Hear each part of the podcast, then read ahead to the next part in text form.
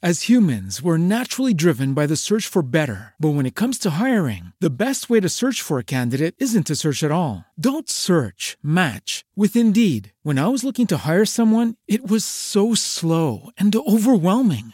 I wish I had used Indeed. If you need to hire, you need Indeed. Indeed is your matching and hiring platform with over 350 million global monthly visitors, according to Indeed data, and a matching engine that helps you find quality candidates fast. Ditch the busy work. Use Indeed for scheduling, screening, and messaging so you can connect with candidates faster. And Indeed doesn't just help you hire faster. 93% of employers agree Indeed delivers the highest quality matches compared to other job sites, according to a recent Indeed survey. And listeners of this show will get a $75 sponsored job credit to get your jobs more visibility at Indeed.com slash podcast. That's Indeed.com slash podcast. Terms and conditions apply.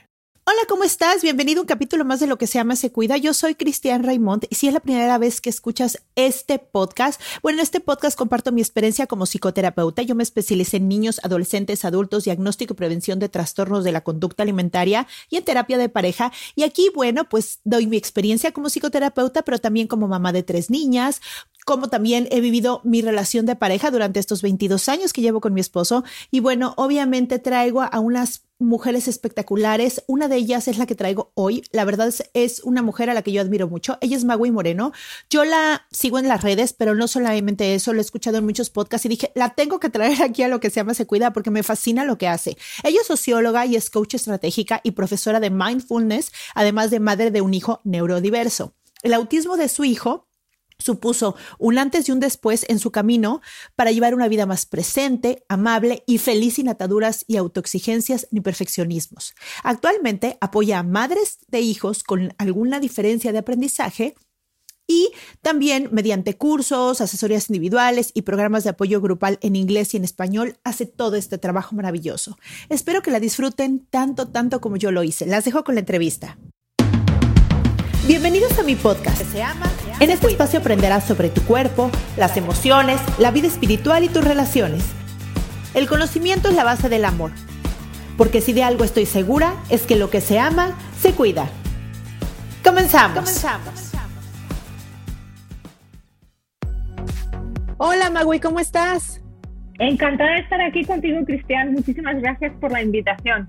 No, gracias a ti por darme un poquito de tu tiempo tenía muchas ganas de tenerte aquí porque te he escuchado en tantos podcasts y en tu podcast y todo que dije, esta mujer yo la tengo que traer aquí para todas las, que siguen este podcast porque la verdad es que se me hace un podcast muy lindo, muy interesante, con un contenido pues que, que llena en muchos aspectos, ¿no? Llena como esta parte de información, de mente, de sentirse acompañadas y demás. Y bueno, me encanta tu trabajo, Magui, entonces es un honor para mí tenerte por acá. Gracias de nuevo, Cristian. Me encanta que me hayas eh, contactado porque yo también ah, de esa manera he conocido tu propio podcast que también está lleno de eh, tesoros, está lleno de eh, episodios súper interesantes y de hecho veo que estamos un poquito a la par. Eh, no, sé cuántos, creo que llevas más de 70 publicados, yo ando también por los casi 70 publicados, así que, así que hay, mucho, hay mucho que descubrir también en este, en este podcast. Sí, muchísimas gracias, Magui. Y pues bueno, antes que nada, para las que no te han escuchado, me encantaría que te presentaras, ¿no? Que nos contaras un poquito de ti y, cómo ha sido tu camino para hoy hacer este lindísimo trabajo de ayudar y acompañar y estar ahí para tantas madres y también para esta maternidad neurodiversa que es como un, concepto un poquito diferente que ya nos explicarás qué es, pero para conocer un poquito de ti, ¿cómo fue este camino para llegar? Pues fue un camino largo, como casi todos los caminos, ¿verdad? Eh, yo empecé trabajando en, un tema totalmente diferente. Yo empecé a trabajar en, temas de relaciones internacionales, eh, de cooperación y desarrollo. Yo soy española de nacimiento, me crié en, Madrid, soy madrileña, pero vine a Estados Unidos a, hacer una maestría. Allí conocí a mi, esposo, que es eh, británico. Y bueno, acabamos viviendo en muchísimas partes del mundo, estuvimos muchísimos años en África. Eh, pero yo tuve una crisis eh, personal y profesional. Eh, la parte personal es que nos costó muchísimo tener a nuestro hijo Adrián, que ahora tiene 10 años. Tuvimos problemas de fertilidad bastante graves. Estuvimos cuatro años con tratamientos de fertilidad que no surtieron efecto. Entonces, eso se unió a una crisis profesional en la que yo seguía creyendo en el, eh, en el objetivo de este trabajo de reducción de la pobreza y, de desarrollo internacional, pero mm, yo no me, no me, motivaba, ya no me motivaba, ¿no? El, el, tipo de trabajo que yo hacía era un trabajo muy eh, de grande sede y como que me sentía muy lejos de, de esa realidad que estaba intentando cambiar. Entonces, se me juntaron esas dos crisis y empecé a interesarme como mucho más en serio por el mindfulness y la meditación, precisamente para gestionar el estrés que sentía. Eh, soy una persona que siempre he sido muy autoexigente y, entonces, pues, eh, que no me saliesen las cosas bien, pues no, no, no se me daba muy bien, ¿no? Entonces, eh, bueno, finalmente me quedé embarazada, Adrián nació en Sudáfrica y nos volvimos a, Europa y yo entonces ya sí dejé mi, mi puesto, porque yo tenía además un puesto de funcionaria, con el gobierno británico, lo dejé eh, porque decidí que, definitivamente no quería volver a eso, que, me apetecía ayudar a la gente, sí, pero de una manera más individual o más en pequeños grupos y no a una, a una escala masiva, ¿no? global. Eh, y entonces me empecé a formar como coach. Y también empecé a formarme como profesora de mindfulness, porque a mí el mindfulness me ayudó muchísimo. Y justo en esta época es cuando diagnostican a mi hijo Adrián con trastorno del espectro autista. Con lo cual fue pues otra dificultad ¿no? Eh, que, tuvimos que afrontar. Y de nuevo, a mí el mindfulness me ayudó muchísimo, muchísimo, muchísimo. Entonces, a partir de el 2016 empecé a trabajar como coach y al principio la verdad es que no lo enfocaba específicamente a nadie en concreto, era, era más un, coach, un coaching eh, basado en, el, eh, método de Tony Robbins con el que estudié y eh, también basado en la terapia transpersonal, que tiene esta parte como un poquito más espiritual, un poquito más de mindfulness, más meditativa. pero la verdad es que me fui dando cuenta de que yo realmente lo que quería era ayudar a otras mamás como yo. Muchas veces eh, queremos, enseñamos lo que, lo, que necesitamos aprender nosotras, ¿no? Y nos enfocamos en ayudar a esas personas que de alguna manera son como nosotras. Entonces yo me di cuenta, eh, porque obviamente Adrián pues empezó con terapias, empezó con sus, eh, bueno, pues empezó a ir a la escuela y empecé a conocer a, otras madres de hijos que también tenían autismo o que tenían trastorno de déficit de atención e hiperactividad o que tenían tal vez eh, síndrome de Down o una dislexia muy severa.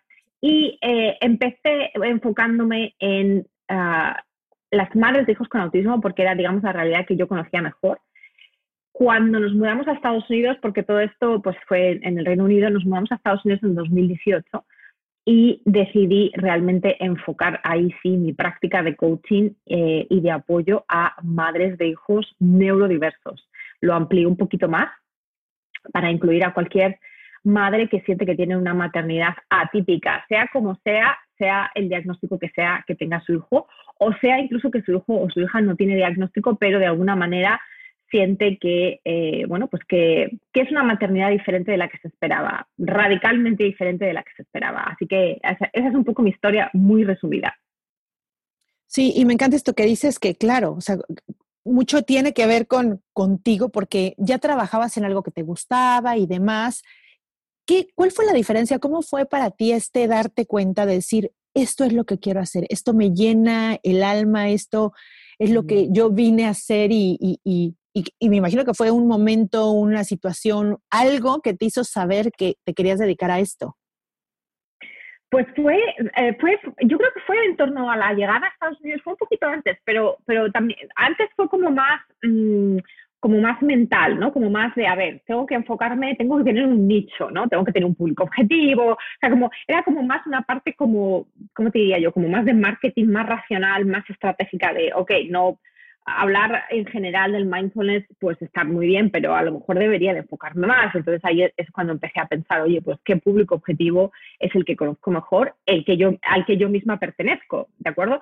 Pero luego cuando llegamos a Estados Unidos, en el 2018, eh, Adrián está asistiendo a una escuela privada que es para niños que tienen diferencias de aprendizaje. Entonces hay todo tipo de familias, hay todo tipo de, digamos, de perfiles neurodiversos pero es como una gran familia, porque allí todos los padres tienen eh, maternidades y paternidades atípicas. Entonces ahí es cuando yo me sentí como muy arropada eh, por primera vez como mamá de un hijo diferente. Y esa fue la parte más emocional, ¿no? La parte de darme cuenta, es que esto es lo que necesitamos los padres de hijos neurodiversos, necesitamos una comunidad, necesitamos una tribu, necesitamos sentirnos parte de un entorno que es no solamente eh, amigable y amable, sino que además entiende perfectamente lo que estás pasando tú, aunque su hijo o su hija tenga otras diferencias, porque ya no hay tanto juicio, ya no hay, no hay esas miradas, no hay ese, oye, ¿has probado hacer esto? Oye, pues a lo mejor es que lo que le pasa a tu hijo es que, bla, bla, bla, ¿no? muchas de estas eh, críticas eh, soterradas que vienen mediante comentarios que muchas veces tienen buenas intenciones, pero que nos hacen sentir como muy malas madres, ¿no? Entonces, el estar con otras madres que tienen hijos que también a veces tienen comportamientos un poco diferentes o que tienen a lo mejor problemas de, autorregulación emocional, hace que te sientas eh, como que hablas el mismo idioma. No tienes que explicarte, no tienes que explicar a tu hijo. Entonces, ese fue el punto en el que yo dije, wow, yo quiero trabajar con eh, personas con madres que, en algún punto de su vida se sientan así, se sientan en paz con el diagnóstico o con la diferencia de su hijo, se sientan plenas en su maternidad, aunque sea atípica, aunque sea diferente, y se sientan acompañadas, arropadas, no se sientan solas. Entonces, como que ahí fue el clic, ¿no? Que, que me hizo realmente empezar a, o sea, fue un cambio brutal, porque empecé a disfrutar muchísimo más del trabajo que yo hacía y empecé a visibilizarlo más.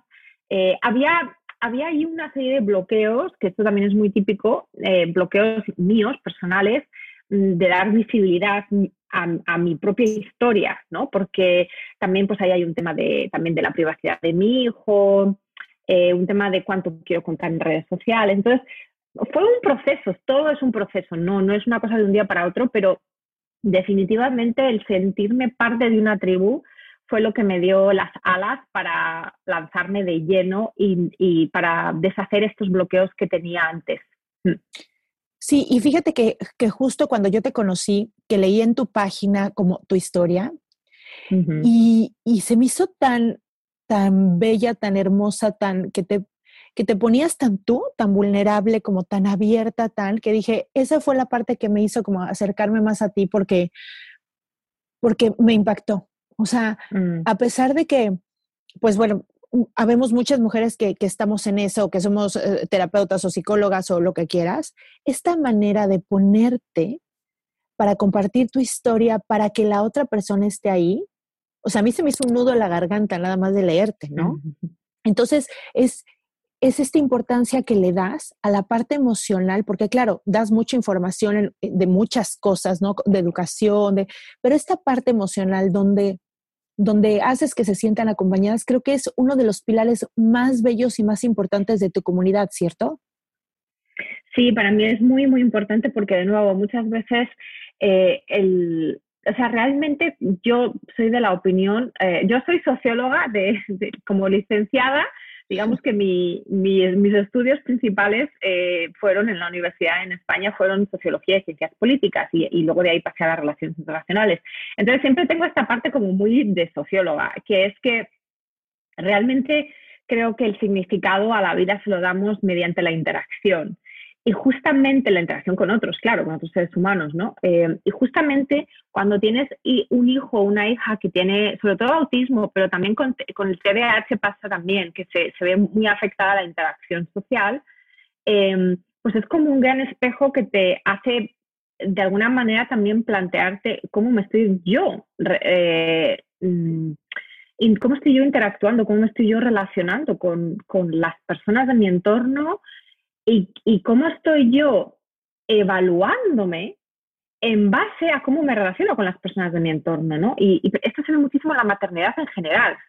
Las madres internalizamos toda una serie de creencias, toda una serie de eh, patrones, toda una serie de, digamos, eh, marcadores de lo que constituye una buena madre, pero esto es totalmente cultural, es totalmente contextual, tiene que ver con, básicamente, con, nuestro entorno, ¿no? Eh, que es que son las personas, ¿no? Las personas que han venido antes, lo que nos han dicho nuestras madres, lo que nos han dicho nuestras abuelas, lo que hemos visto en, el entorno. Entonces, muchas de, una gran parte de la problemática o de los desafíos de las madres de hijos atípicos es que no tienen una red, porque el entorno, si es un entorno neurotípico, As humans, we're naturally driven by the search for better. But when it comes to hiring, the best way to search for a candidate isn't to search at all. Don't search, match with Indeed. When I was looking to hire someone, it was so slow and overwhelming. I wish I had used Indeed. If you need to hire, you need Indeed. Indeed is your matching and hiring platform with over 350 million global monthly visitors, according to Indeed data, and a matching engine that helps you find quality candidates fast.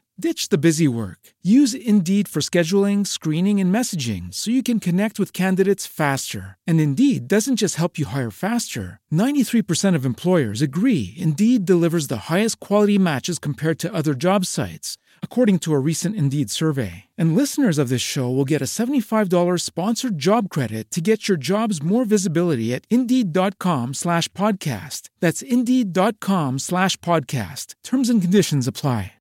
With the Lucky Land slots, you can get lucky just about anywhere. This is your captain speaking. Uh, we've got clear runway and the weather's fine, but we're just going to circle up here a while and uh, get lucky. No, no, nothing like that. It's just these cash prizes add up quick. So I suggest you sit back, keep your tray table upright, and start getting lucky. Play for free at LuckyLandSlots.com. Are you feeling lucky? No purchase necessary. Void where prohibited by law. 18 plus terms and conditions apply. See website for details. Pues no, muchas veces no entiende, malinterpreta y critica cosas que no son criticables en el sentido de que cuando nuestro hijo, por ejemplo, está teniendo un comportamiento que se considera inadecuado, si nos quedamos solo en ese comportamiento, nosotras como madres nos vamos a sentir fatal, nos vamos a sentir que estamos eh, fracasando, que no somos buenas madres, que la culpa la tenemos nosotras, que, mala fortuna tener un hijo así, ¿no? Cosas muy fuertes realmente que nos llevan de alguna manera también al rechazo, al rechazo de la situación, al rechazo incluso de nuestro hijo, aunque sea de manera muy inconsciente, ¿no? De manera muy... Eh, porque claro, es un gran tabú eh, el rechazo a, los hijos. Eh, es un gran tabú también cultural, ¿no? Entonces yo creo que toda esta parte social, toda esta parte de trabaja tus emociones entendiendo cómo saltan por el entorno que tienes a tu alrededor. Eh, porque las emociones no vienen de la nada, vienen de interactuar, vienen también de interactuar por fuera y también por dentro, ¿no? Y ahí es donde el mindfulness ayuda muchísimo a entendernos. A, a veces que son mis pensamientos los que me están causando estas emociones, pues muy probablemente. Y esos pensamientos muchas veces son pensamientos evaluativos, pensamientos comparativos, con pensamientos enjuiciadores de nuestra propia, em, de nuestro propio hacer como madres, de nuestra propia capacidad como madres. Entonces, yo creo que es muy importante eh, no solamente hablar en teórico, ¿no? Hablar así en plan, como, como lo acabo de hacer yo, sino poner, sino poner ejemplos. O sea, de mira, te cuento cómo es para mí, mira, te cuento cómo, qué es lo que me pasaba a mí antes cuando iba al supermercado y mi hijo. Sí, pues, justo eso te iba a preguntar, justo eso te iba a preguntar, porque esta mirada de, juicio para cualquier mamá en con, cualquier situación donde, no sé, eh, eh, un niño está tirado haciendo como un berrinche, que se pueda decir, y luego, luego es voltear a ver a la mamá, ¿no? Y, esta cara de, de no aceptación, de cuando, a ver, punto y aparte, todos los niños han hecho eso en la vida, ¿no? Es como, ¿cómo es posible que en lugar de apoyar a la mamá que está pasando un momento difícil, porque además no sabes qué está pasando con el hijo, no tienes ni idea de la historia, esta falta de apoyo entre las mujeres, ¿no? Como, como, el, como el, el apoyo en lo que se necesite hasta en una mirada y una sonrisa de, ay, estos niños, de, no, esas cosas pasan, de disfrútalos porque todas maneras crecen, como esta, esta, esta manera donde puedes darle un poquito de paz desde afuera, tal vez con una, con una sonrisa, ¿no? Una, una, una manera de aportar de, con la situación que está viviendo. Cuéntanos un poquito esto que me estabas diciendo estos ejemplos que pones para que las mamás se sientan acompañadas, estas sensaciones me imagino como, pues que te sucede, ¿no? Entre, entre vergüenza, entre, entre rechazo, entre ganas de, salir corriendo, un poco como de, estrés o de ansiedad de salir corriendo de la situación, de querer cargar a tu bebé y abrazarlo nada más y no saber, ¿no? Cuéntanos un poquito estos ejemplos que pueden vivir las madres neurodiversas, donde tú les explicas y pueden sentirse más acompañadas y que es algo natural y cuando ves tu mundo interno, aceptas esto que estás sintiendo, como este proceso. Exacto, es, es, exactamente eso. Es, lo primero es una normalización, o sea, hay que normalizar que ciertos comportamientos infantiles en general, como acabas de decir tú, Cristian, ni, no solamente para niños que tengan autismo o cualquier otra neurodiversidad, sino para cualquier niño, sobre todo cuando son muy pequeños, son normales, son naturales y tienen una función. Y entonces hay que normalizar, hay que dejar de ser tan adultocéntrico, ¿no? Somos muy adultocéntricos, todo, todo pasa por nuestros ojos y todo, como que nosotros somos los adultos y somos los que juzgamos y decimos esto no está bien o esto sí está bien, pero en realidad todos hemos pasado por ahí, todos hemos sido niños y todos hemos tenido berrinches. Entonces, en el caso concreto de los niños neurodiversos, como muchas veces tienen problemas de comunicación, hay como dos grandes dificultades a nivel de comportamiento. Uno es en los problemas de comunicación, ¿vale? Porque si tú no puedes comunicarte, aunque hables, pero si tú, digamos que sí hablas, pero te cuesta mm, encontrar el lenguaje eh, tal vez que puede tener un coetáneo tuyo de 6 o 7 años, eh, tu lenguaje se convierte en tu cuerpo, se convierte, es, como tu lenguaje, ¿no? Entonces lo haces a través del cuerpo, lo haces a través del comportamiento. Entonces, uno es el, el problema del lenguaje, ¿no? O las limitaciones del lenguaje, aunque haya lenguaje hablado, en muchos casos tampoco lo hay, con lo cual pues más aún. Y la otra dificultad es un tema de autorregulación sensorial, que esto lo mismo, ahora sabemos, cada vez sabemos más, por, gracias a la neurociencia, cómo hay muchas veces, eh, en el caso sobre todo de las personas que están dentro del espectro autista o que tienen eh, déficit de atención y hiperactividad, hay un problema de que no son capaces de filtrar los insumos, los inputs sensoriales. Entonces, si tú estás, por ejemplo, en un supermercado eh, y tu hijo de repente tiene un berriche y no sabes muy bien por qué, puede que sea porque hay mucho ruido, porque hay luces de colores o porque hay luces que están eh, no flashing, que están así, o porque eh, oye sonidos como por ejemplo las luces de fluorescentes emiten un sonido que la mayor parte de nosotros no es que no lo oigamos, pero lo filtramos y no nos molesta, pero por ejemplo a ellos puede que sí. Entonces hay toda una serie de factores. Entonces, cuando nos quedamos solamente en el comportamiento, este niño es un berrinchudo, está haciendo un berrinche, eh, es decir, igual, la madre no lo sabe criar, ¿no? Es un mal criado, la madre lo está haciendo mal. Y además esto, de nuevo, es, un juicio sobre todo a las madres. Eh, nos quedamos en la superficie, nos quedamos en la punta del iceberg. En realidad, todo comportamiento es comunicación. Entonces, si un niño está haciendo algo que se considera inadecuado y que muchos, en muchos casos es inadecuado o puede ser peligroso o puede ser simplemente disruptivo, ¿vale? Para los que están en su entorno y, desde luego muy desagradable para él o, sea, o para ella. No lo hacen porque les encante hacer esto, sino porque realmente es difícil para ellos. Em, es muy importante no quedarse solamente en el comportamiento, sino realmente entender por qué está teniendo este comportamiento. Y de esa manera normalizamos ok, me está intentando comunicar algo, pero lo está haciendo de una manera pues que no es agradable para él y que además causa también un poco de estrés a la gente que está alrededor.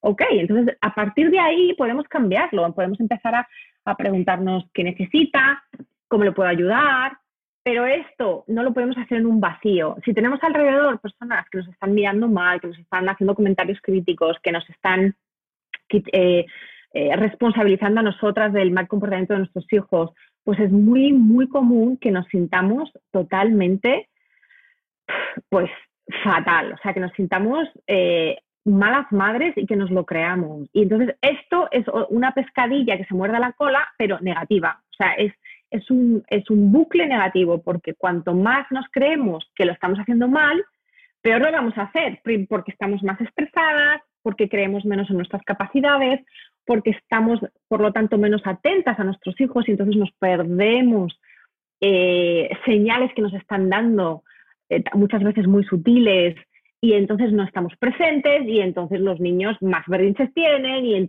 ¿me, entiendes? Entonces es como un bucle del que es muy difícil salir.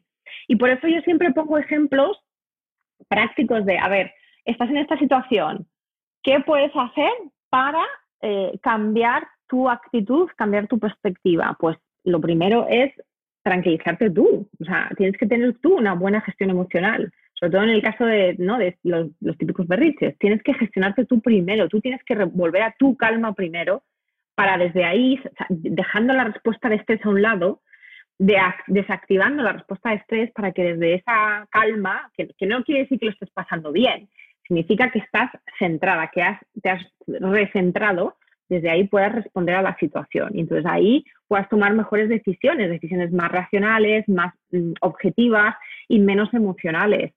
Em, y no responsabilizar a tu hijo. Responsabilizar, digo, de, eh, de esa intención de comunicar que él o ella tiene. Enseñarle, sí, claro que sí, hay que reconducir muchos de estos comportamientos, pero todo empieza por nosotras. Si nosotras no estamos bien, si nosotras estamos súper estresadas, vamos a gritar, vamos a tal vez incluso a, pegar o, a dar golpes o a hacer cosas de los que luego nos vamos a arrepentir y que van a de nuevo alimentar esa culpa de que no lo estamos haciendo bien y de que nunca lo vamos a hacer bien, ¿no? Porque nos sentimos impotentes de alguna manera. Entonces es súper, súper importante.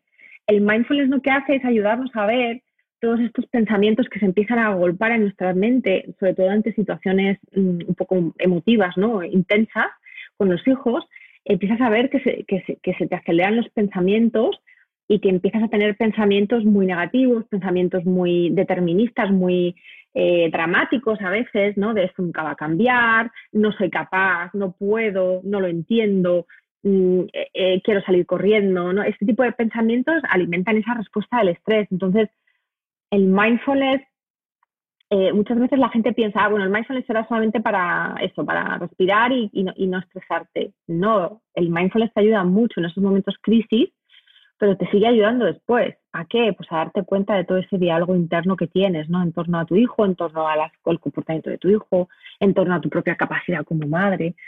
Así que es, es un, yo, yo, yo lo resumiría, Cristian, en que es un es un desaprender para volver a aprender. Hay que desaprender muchos de los patrones que tenemos en torno a la gestión emocional nuestra para aprender otros patrones que son más saludables eh, en torno a la normalización, a, validar nuestras emociones, a entender el mensaje que nos traen, para después poder ayudar a nuestros hijos con las suyas. Yo siempre sí, eso, justo te iba a preguntar, porque ahora que, me dices como el proceso sí tiene que ver totalmente con, primero, un proceso de autoconocimiento donde sí de verdad revises tus pensamientos, revises que, cómo, cómo reacciona tu cuerpo para que ahora sí puedas digamos, tú tener la gestión de las emociones en el momento, porque si no reaccionas, ¿no? Como, como, como, tal cual como, los, como el niño está reaccionando. Justo esta manera de no poder comunicar o que llegue el mensaje de lo que necesita, porque a ver, si nosotros como adultos a veces no sabemos qué necesitamos, e incluso hacemos comportamientos y conductas donde no sabemos, no sabemos comunicarnos ni con el mensaje, ni con las palabras, ni y, y empiezan actitudes y cosas, bueno, ¿por qué no un niño lo haría? Y ni te digo un niño que también neurodiverso que tal vez le cuesta más trabajo que llegue el mensaje tal cual.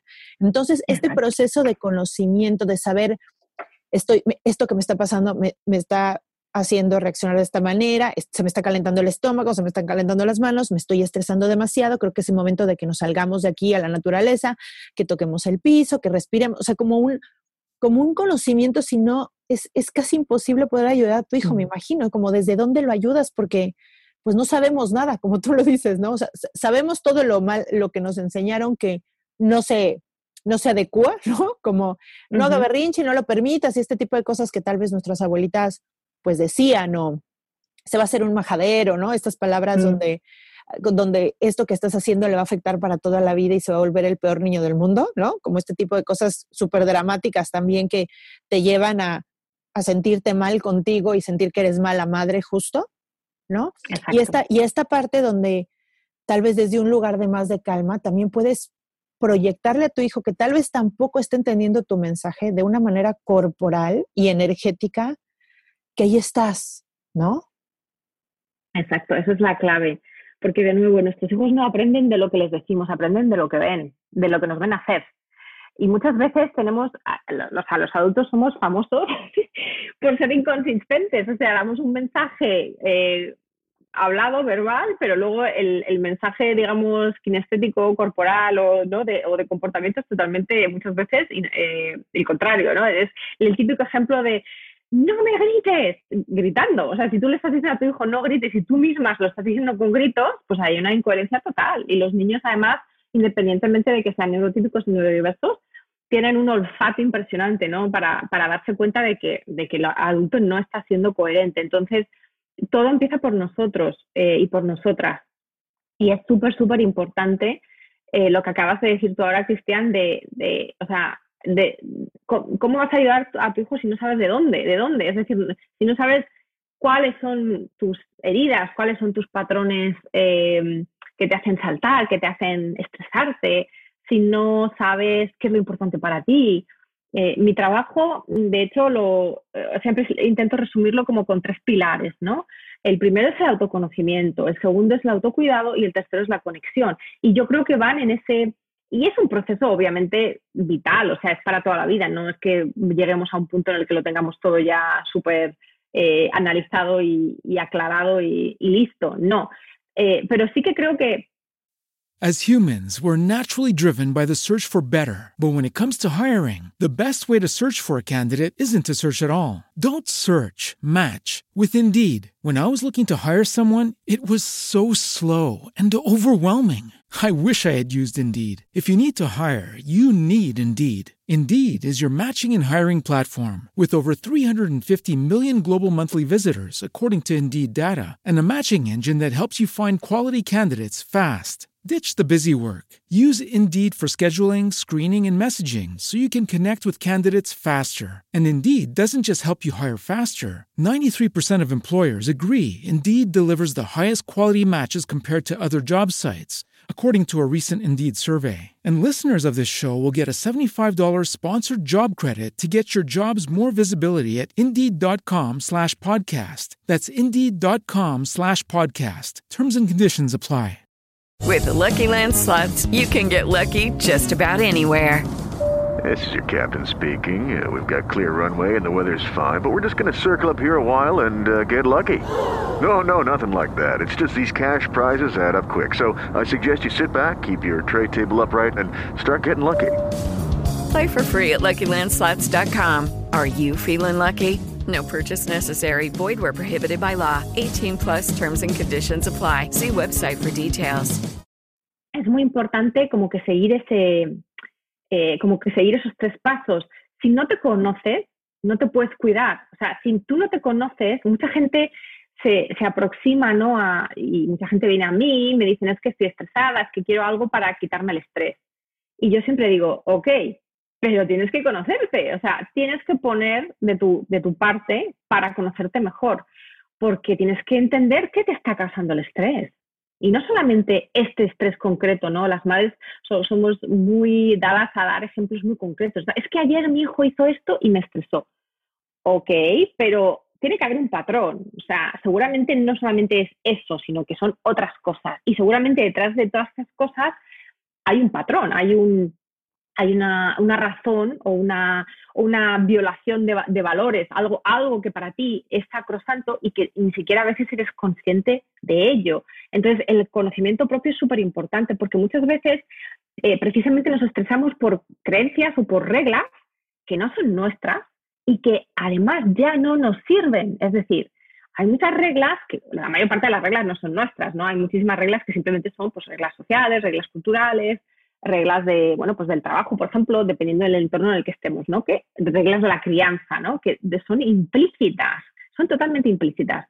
Entonces, el autoconocimiento no solamente es para entenderte tú mejor, sino para entender qué es lo que estás tú cargando y que a lo, que a lo mejor ya no te sirve y que, y que nunca ha sido tuyo, ha sido simplemente impuesto o ha venido implícito pues por, por ser mujer, por ser madre y por, pues, por ejemplo, por ser mexicana, por ser española, ¿de acuerdo? Entonces, eh, estas veces, este tipo de trabajo es un trabajo profundo que lleva tiempo, porque empezamos, es como la, cebolla, ¿no? Empezamos a quitar capas, las capas superficiales son más fáciles porque son las más evidentes, ¿no? De, es que me estreso por, por eh, bueno, pues porque eh, eh, mi hijo, pues no, lo entiendo, y entonces dices, ok, no es que eso sea fácil, pero es, vale, entonces vamos a pensar cómo puedes ayudar a tu hijo con su comunicación, qué terapias eh, tiene tu hijo, cómo te estás aproximando a su diagnóstico. Es complicado, pero está como más en la superficie. Pero cuando empiezas a quitar más capas, empiezas a llegar a las capas más profundas, a lo mejor te das cuenta de que tú tienes un miedo tremendo a que te excluyan, a ser excluida, por, por ejemplo, por la diferencia de tu hijo.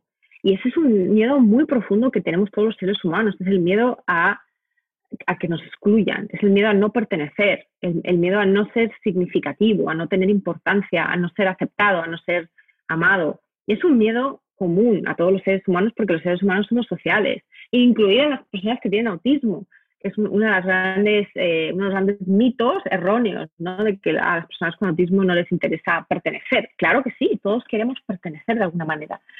Y ese es un miedo, como si dijésemos, atávico. Entonces, ¿vas a cambiarlo? No, no se trata de cambiarlo. Simplemente se trata de que por este proceso de autoconocimiento estás empezando a entender por qué haces, ciertas cosas, por qué tomas ciertas decisiones aunque tú sabes que, ya no te sirven, ¿no? El típico ejemplo de las madres que, siguen queriendo salir con sus amigas de toda la vida, que también son madres, pero tienen hijos neurotípicos. Y a lo mejor los niños, pues eh, tú sabes con tu, tú, vas de café, ¿no? O te vas a tomar café con las amigas y con los niños y, tu hijo no se integra. Y a tu hijo a lo mejor hasta le, hacen bullying o, o le como que le hablan mal cuando tú no estás pendiente, ¿me entiendes? Entonces es como, y, tú te empiezas a dar cuenta y, muchas más me dicen, eh, pues no sé qué hacer, yo, yo, porque yo necesito estar con mis amigas, pero yo veo que esto no es bueno para mi hijo. Entonces ahí también entra todo el tema del sacrificio, ¿no? De, ah, entonces me tengo que sacrificar por mi hijo y ya no voy a quedar con mis amigas. Y todo el tema del duelo, ¿no? De es que por tener un hijo así, pues ahora me pierdo, ¿no? Esta, esta película tan bonita que yo me había montado en mi cabeza de que cuando yo tuviese hijos y mis amigas tuviesen hijos, nos íbamos a juntar todas con los hijos y iba a ser súper divertido hay mucho ah, de lo que tirar, porque, de nuevo, conocernos no necesariamente nos quita nuestros problemas, nos quita, por ejemplo, el duelo, nos quita la tristeza de que, bueno, de que las cosas sean un poquito diferentes de lo que nos esperábamos, pero nos hace entendernos mejor. Y entonces ahí puedes pasar a ese autocuidado, que es entender, ok, yo necesito sentirme eh, como decís vosotros en México, apapachada, no necesito ahí sentirme que pertenezco, necesito sentir que, que tengo mis amigas, que puedo hablar con ellas. Bueno, pues entonces cuídate mejor, es decir, toma la decisión de ver solo a tus amigas y los hijos, por ejemplo, ¿no? En este caso concreto. Pero de nuevo, eh, muchas veces nos quedamos en el no, es que tiene que ser así, es que tiene que ser con los niños y mi hijo se tiene que integrar. Bueno, pero es que a lo mejor tu hijo no tiene las herramientas en este momento. Entonces, si tú lo que quieres es sentirte arropada, pues busca, eh, cambia esas circunstancias para poder hacerlo de una manera que no te cause más estrés, que no te cause más tristeza, que no te cause más eh, incluso odio a tu situación, ¿de acuerdo? Sí, y eso no te, escucho como, como con muchas estrategias, o sea, que, que, les enseñas como muchas estrategias desde la aceptación y esta parte emocional y como, a ver, de como lo que dijiste ahorita, de qué otra manera puedes disfrutar a tus amigas y estar tranquila, o de qué otra manera puedes cumplir este papel de mamá que te gusta y no sé qué, y en otra manera, pues ser solamente esposa en algún momento. O de, es como, como un entrenamiento también en, en, herramientas, en que amplíen un poco la visión o el panorama y ven que hay, hay muchas maneras de ser mamá, muchas maneras de, de ser esposa, de amiga, de, o sea, como como también dar herramientas muy puntuales. Platícanos es un poco de los, de los cursos y los talleres que das y todo esto. ¿Educas toda esta parte? Sí, sí, y de hecho, eh, yo, yo es que soy una persona súper práctica. Eh, o sea, también me gusta mucho la teoría porque también soy muy de leer libros y, tal. Eh, pero siempre voy a lo práctico porque, de nuevo, a la gente le hablas de autocuidado, le hablas de autoconocimiento y claro, sí, todo te dicen, ah, sí, perfecto, pero eso cómo se come, ¿no? Como decimos en España.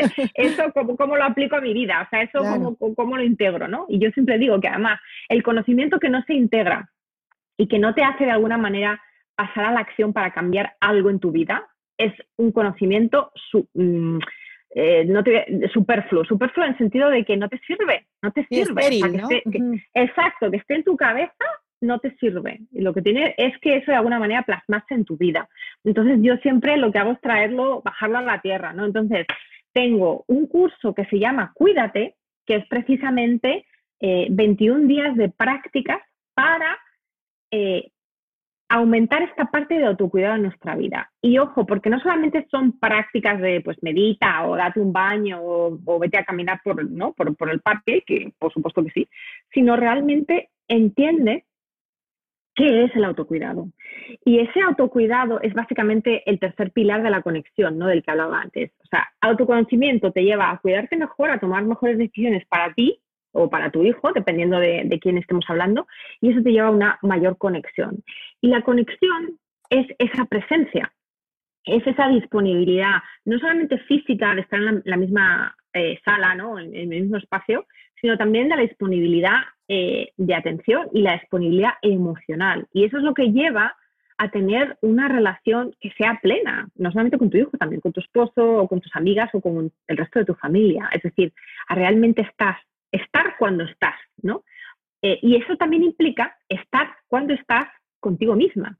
Entonces, este autocuidado yo lo entiendo como una reconexión con nosotras mismas cuando estás, cuando has hecho estas prácticas de autocuidado cuando te has hecho pregunta, una pregunta súper sencilla, ¿cómo estoy hoy? ¿O cómo estoy en este momento?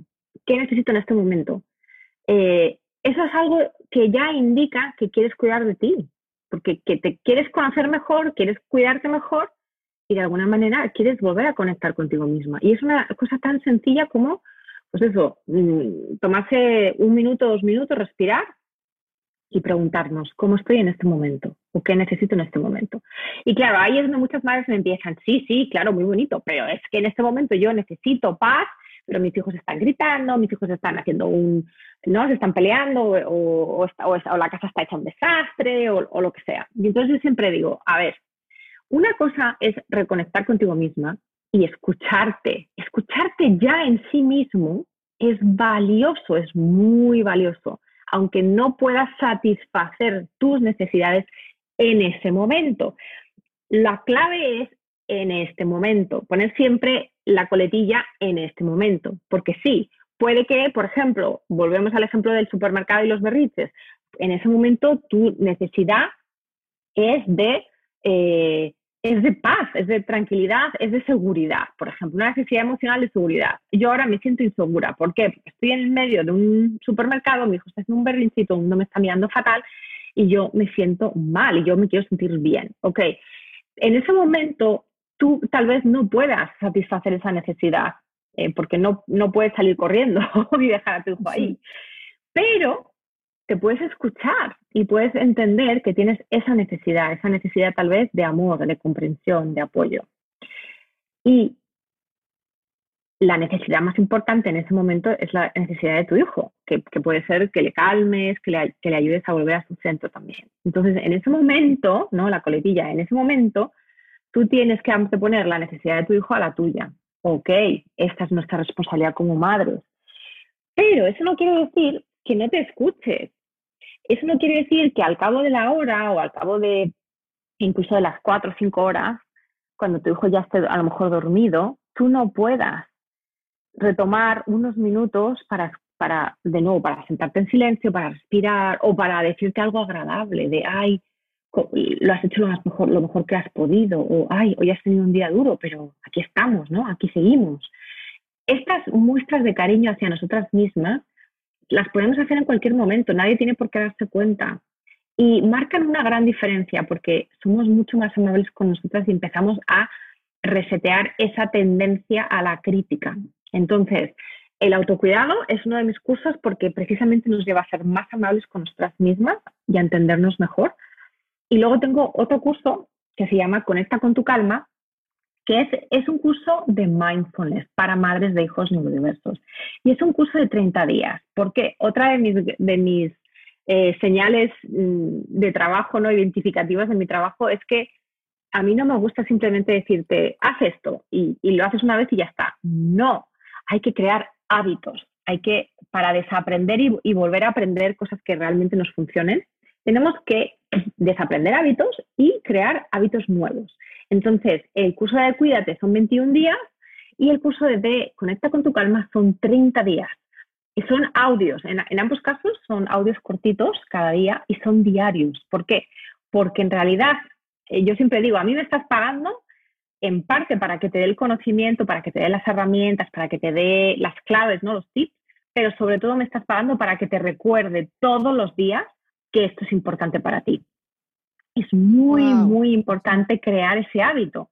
Y entonces en el curso de Conecta con tu calma, que, de hecho acabo, acabo, de terminarlo hace un par de semanas, em, reciben un audio por la mañana con, digamos, el temario del día, muy cortito, y luego un, eh, unas preguntas de autorreflexión por la tarde. Porque de nuevo, la única manera de integrar nada en nuestra vida o de integrar algo en nuestra vida es... Eh, viviéndolo. Eh, viviéndolo y reflexionándolo. Exactamente. Exactamente. Y, me encanta que te hayas enfocado a esta parte de, porque fíjate, a mí me pasaba mucho cuando trabajaba con niños eh, dando terapia, que llegaban las mamás, ¿no? Y te, te lo traigo como queriendo solucionar lo que estaba pasando con el niño, ¿no? Y muchísimas veces le decía, es que prefiero darte terapia a ti, ¿no? Y les explicaba por qué. Y esta parte que dices era como lo que, lo que yo trataba o lo que yo les explicaba. Era, bueno, es como, la, como te dicen las aeromosas, ¿no? Que llegan y te dicen, a ver, cuando caigan las mascarillas, póntela primero tú y luego los hijos, ¿no? Y las mamás lo que quieren es hacer lo contrario, ¿no? Ponerle la mascarilla al hijo y luego a ver si pueden ponérsela a ella. Y digo, a ver, imagínate que te pase algo y no te la puedas poner tú después de que se la pones a tu hijo. ¿Cómo lo sacas del avión? ¿Cómo te avientas por el DC? Sí o sí, tienes que estar tú bien. Si tú estás bien, es mucho más probable. Entonces, en estos dos cursos, donde más que dar información respecto a los niños o cómo le puedes hacer, que me imagino que también llegas a esos temas con porque lo haces en el podcast y así, esta, esta base de, de que tú empieces As humans, we're naturally driven by the search for better. But when it comes to hiring, the best way to search for a candidate isn't to search at all. Don't search, match with Indeed. When I was looking to hire someone, it was so slow and overwhelming. I wish I had used Indeed. If you need to hire, you need Indeed. Indeed is your matching and hiring platform with over 350 million global monthly visitors, according to Indeed data, and a matching engine that helps you find quality candidates fast. Ditch the busy work. Use Indeed for scheduling, screening, and messaging so you can connect with candidates faster. And Indeed doesn't just help you hire faster. 93% of employers agree Indeed delivers the highest quality matches compared to other job sites, according to a recent Indeed survey. And listeners of this show will get a $75 sponsored job credit to get your jobs more visibility at Indeed.com slash podcast. That's Indeed.com slash podcast. Terms and conditions apply. Aceptar, a conectar, a conocerte, a amar, como todo esto que te arma a ti de muchas herramientas para poder disfrutar tu maternidad como es, se me hace precioso que te hayas enfocado en eso, porque creo que es lo más, lo más necesario, porque por más que el niño pase lo que pase, si tú no estás bien, si tú no estás tranquila, si tú no estás bien, bien no significa que no te duela, que no significa, bien es en presencia de ti, de sabiendo cómo estás en el momento y lo que necesitas y hasta incluso lo que tú dices, ¿no? Sí, momentos en que necesitas súper respirar o momentos donde dices, ya que pasa este momento, me pongo a llorar, ¿no? O sea, ahorita hay que sacarlo, como dices tú, ¿cómo, cuál era la coletilla en este momento? En este momento. En este, este momento, que me fascina es, en este momento tengo que atender esta situación. Y tal vez ya cuando se duerma, entonces ya le hablo a mi mejor amiga y me pongo a llorar, ¿no? O tal vez ya, o sea, lo que necesite, es como no dejarte eh, eh, y tú atrás, porque eso al final me imagino que has visto que no resulta. No, no solamente no resulta, sino que además, de alguna manera, estamos responsabilizando a los demás de nuestro propio bienestar, de nuestra propia felicidad. Y yo creo que esto también es un punto muy importante, que es, y es un punto que lo mismo, una vez que lo desaprendemos, una vez que lo dejamos aparte, nos damos cuenta de, cómo tirar de los hilos y lo dejamos aparte, es una gran liberación. El darse cuenta de que eh, la, felicidad de cada cual responde, corresponde, le corresponde solo a esa persona. Entonces, por supuesto que como madres, y, mucho más aún cuando nuestros, madres, eh, nuestros hijos tienen necesidades adicionales, eh, sufrimos por ellos en el sentido de que queremos que sean felices, queremos que no les pase nada malo, todas las cosas. Ok, eso está bien y eso es normal, es parte tal vez de nuestro instinto materno, de alguna manera, pero al final no somos todopoderosas, ni, ni somos omnipresentes ni somos omnipotentes, es decir, cada cual lleva nuestro, cada cual lleva su camino, su propio camino. Entonces, Esto no quiere decir que no seamos responsables de su bienestar, sobre todo en, tanto en cuanto son pequeños y, aún no son autónomos ni independientes, pero no les responsabilicemos a ellos de, nuestro, de nuestra felicidad. Em, no nos neguemos la posibilidad de tener vidas realizadas, de tener vidas plenas, solo porque nuestro hijo, pues para decirlo un poco brutamente, no salió como esperábamos que muchas madres eh, eh, dicen esto, ¿no? Es que el niño no me salió como yo me esperaba o como yo quería, el niño no, no salió, ¿no? Eh, no tenemos control sobre esto y esta es, hay que tener un poquito de humildad, cada cual vive su vida, no sabemos aún, porque, bueno, las, las, neurodiferencias además, yo, yo soy una fiel creyente en que las neurodiversidades no son enfermedades, simplemente son, pues eso, diversidades dentro del desarrollo neurológico humano y eh, cuando tenemos niños que tienen problemas más graves, como por ejemplo que se autolesionan o que, eh, o que tienen comportamientos muy peligrosos ¿no? de, bueno, pues de, contra su propia seguridad, muchas veces son más comorbidades que, que, el, que, el, diagnóstico en sí, ¿no? Puede haber, puede haber problemas de médicos o puede haber problemas eh, añadidos. Entonces yo soy fiel creyente de que la felicidad de tu hijo se antepone a todo lo que suponga eh, querer que tu hijo aparente ser otro. O sea, tu hijo tiene que ser quien él o ella es. Y nosotras, como compañeras de camino que somos, como sus madres, tenemos que de alguna manera potenciarles al máximo, a que realicen su máximo potencial, a que, lleve, a que lleguen a manifestar su máximo potencial. Pero también tenemos que ser humildes y entender que, no depende solo de nosotras, no depende solo exclusivamente de, nosotras y de nosotros, de sus padres. Tampoco depende solo de las, de las terapeutas, por ejemplo. Entonces, responsabilicémonos de nuestra felicidad. No, muchas madres me dicen, es que yo no puedo estar feliz si yo veo que mi hijo está mal.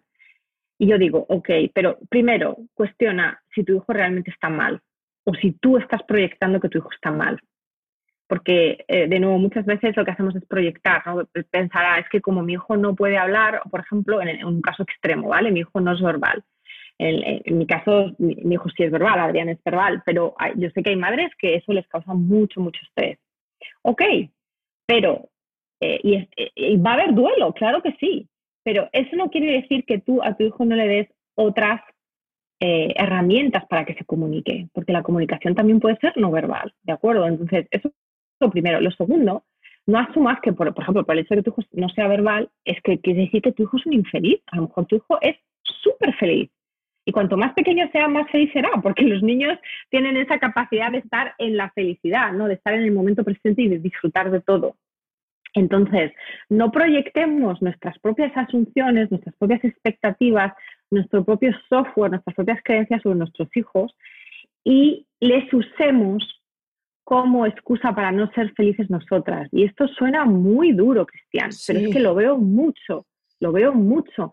Es que yo no puedo ser feliz si mi hijo no habla, o es que yo no puedo ser feliz si mi hijo mm, pues no es como su hermano. No, pero es que tu hijo es quien es y tú no puedes eh, de alguna manera condicionar tu felicidad a que tu hijo sea como tú quieres que sea, porque además eso no solamente te hace infeliz a ti y te, causa sufrimiento a ti, sino que además, por de alguna manera, le estás transmitiendo implícitamente el mensaje a tu hijo de que él o ella es la razón de que tú seas una infeliz. Es que eso es muy duro, es muy, duro. Sí, como haciendo como responsable, ¿no? Hasta responsable por ti no soy feliz y, claro que es muy fuerte. Exacto. Entonces, mi mensaje también es un mensaje de responsabilicémonos de nuestras emociones y también de, nuestro, de nuestra felicidad. Y con felicidad me refiero a nuestra plenitud, porque ya sabemos que la felicidad viene y va, no es constante, ¿no? Pero mm. esta sensación de, ok, tú puedes tener todo tipo de dificultades en la vida, todos los seres humanos tenemos dificultades. Eh, pero eso no quiere decir que no podamos vivir, vivir vidas plenas y sobre todo eso no quiere decir que, eh, eh, que nos resignemos, ¿no? A, ah, pues ya esto no se dio como yo quería, pues ya, ya soy infeliz para el resto de mi vida, ¿no? Ya, ya tengo que cargar esta cruz, que también se dice mucho. Esto es una cruz que tengo que cargar de por vida.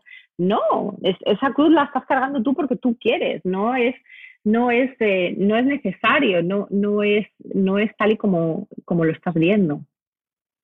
Claro, claro, claro. Y me imagino que todo esto también en esta comunidad que tienes, pues ayuda muchísimo, porque hasta como lo que dijiste hace rato, ¿no? O sea, esta culpa por verbalizar algo que has pensado. O sea, que sí has pensado y que, y que de verdad no se lo has dicho a nadie porque, ay, ¿cómo vas a decir eso de tu hijo? ¿Cómo va? No, pero tal vez sí lo pienses y escuchar que alguien más lo dice y sentirte libre nada más de decirlo y no sentirte la peor mamá por eso, ¿no? Es parte del acompañamiento que me imagino que pasa mucho en tu comunidad, ¿no?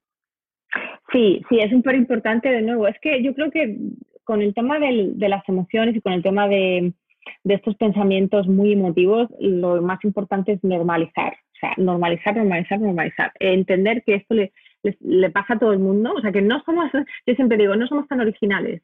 Claro.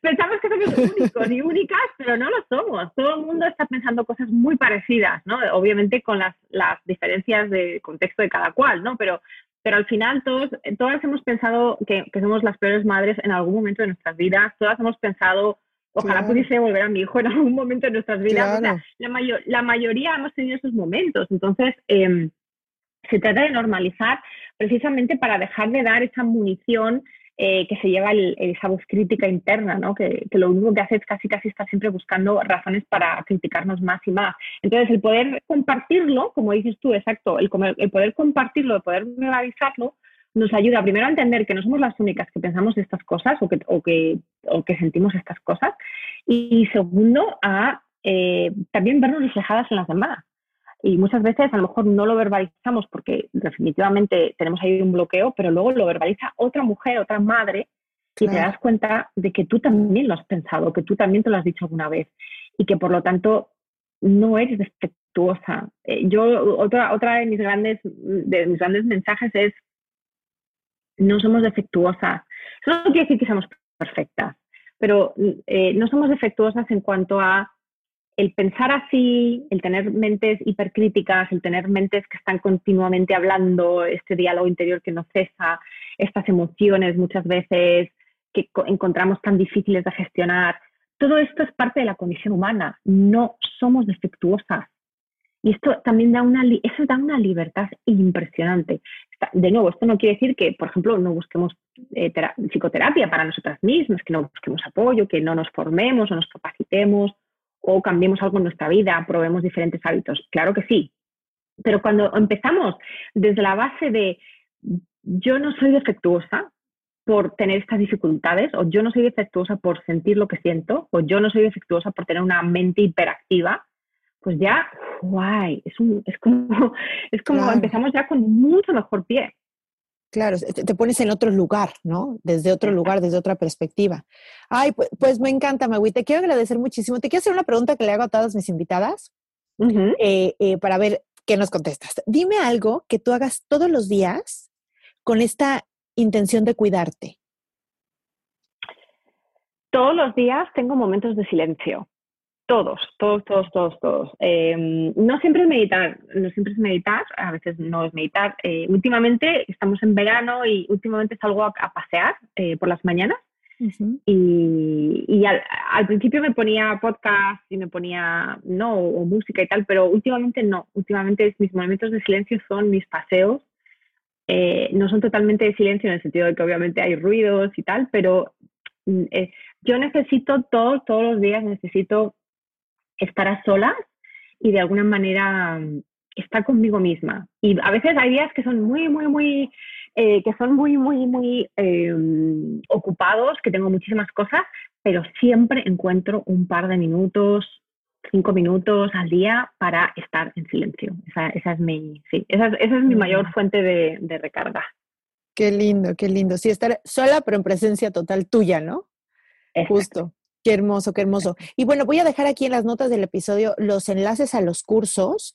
Los cursos, me imagino que tienen como fechas, empiezan, terminan y así, o los puedes adquirir cuando, en el momento que sea del año. Sí, no son, no, son, eh, no son permanentes, sí que es verdad que van por edición, porque precisamente una de las ventajas es que cuando haces el curso te unes a un grupo que está haciendo el curso y hay un seguimiento por WhatsApp, em, con lo cual pues ahí estamos también trabajando toda esa parte de acompañamiento del grupo, de no sentirnos solas y tal. Em, entonces, eh, cuídate, se va a volver a ofrecer en septiembre. Eh, y Conecta con tu calma, creo que ya hasta octubre o noviembre no lo voy a ofrecer, no lo tengo todavía muy claro, pero, em, pero en mi página web, que es maguimoreno.com, eh, ahí encuentran toda la información. Eh, ahí están todos mis servicios. Perfecto, entonces vamos a dejar la página, vamos a dejar el podcast, vamos a dejar tus redes para que te puedan seguir y ahí lo irás anunciando ya sea en historias, ya sea en mensajitos, en, ¿no? Y que ya te sigan para que puedan saber cuándo empiezan y terminan los cursos y puedan unirse y sobre todo ser parte de esta comunidad que me imagino que nutre tanto el alma, que te sientes tan acompañada, que, que aporta tanto, ¿no? Muchísimas gracias, Cristian, por la invitación y por dejarme hablar de este trabajo que tanto me, tanto me apasiona. y, apasiona. Que y, que, y, que, y que a mí también me da muchísimo, o sea, porque de, nuevo, acompañar no solamente es de una vía, es, es, de doble vía, entonces yo también me siento acompañada cuando yo acompaño a otras, así que es un, es un gran honor para mí. Ay, muchas gracias, Magui, por tu tiempo, por, por darnos todo este conocimiento y sobre todo por tu experiencia, ¿no? Por ser tan humana y tan, tan, y ponerte tan vulnerable siempre compartiendo tantas cosas tuyas, pues para todo mundo, ¿no? En tus redes, en tu podcast, en, las entrevistas que, que, has regalado a tantas compañeras que hacen podcast. Y muchísimas gracias. Un gusto tenerte aquí. Gracias a ti. Bye bye. Chao. Muchísimas gracias por habernos escuchado y bueno, por favor ponme una calificación, una palomita, un comentario en la plataforma que me estés escuchando. Sígueme en Instagram, lo que se llama Se Cuida, en Facebook, lo que se llama Se Cuida y en mi página www.loqueseamasecuida.com. Les mando un beso y gracias. Bye bye.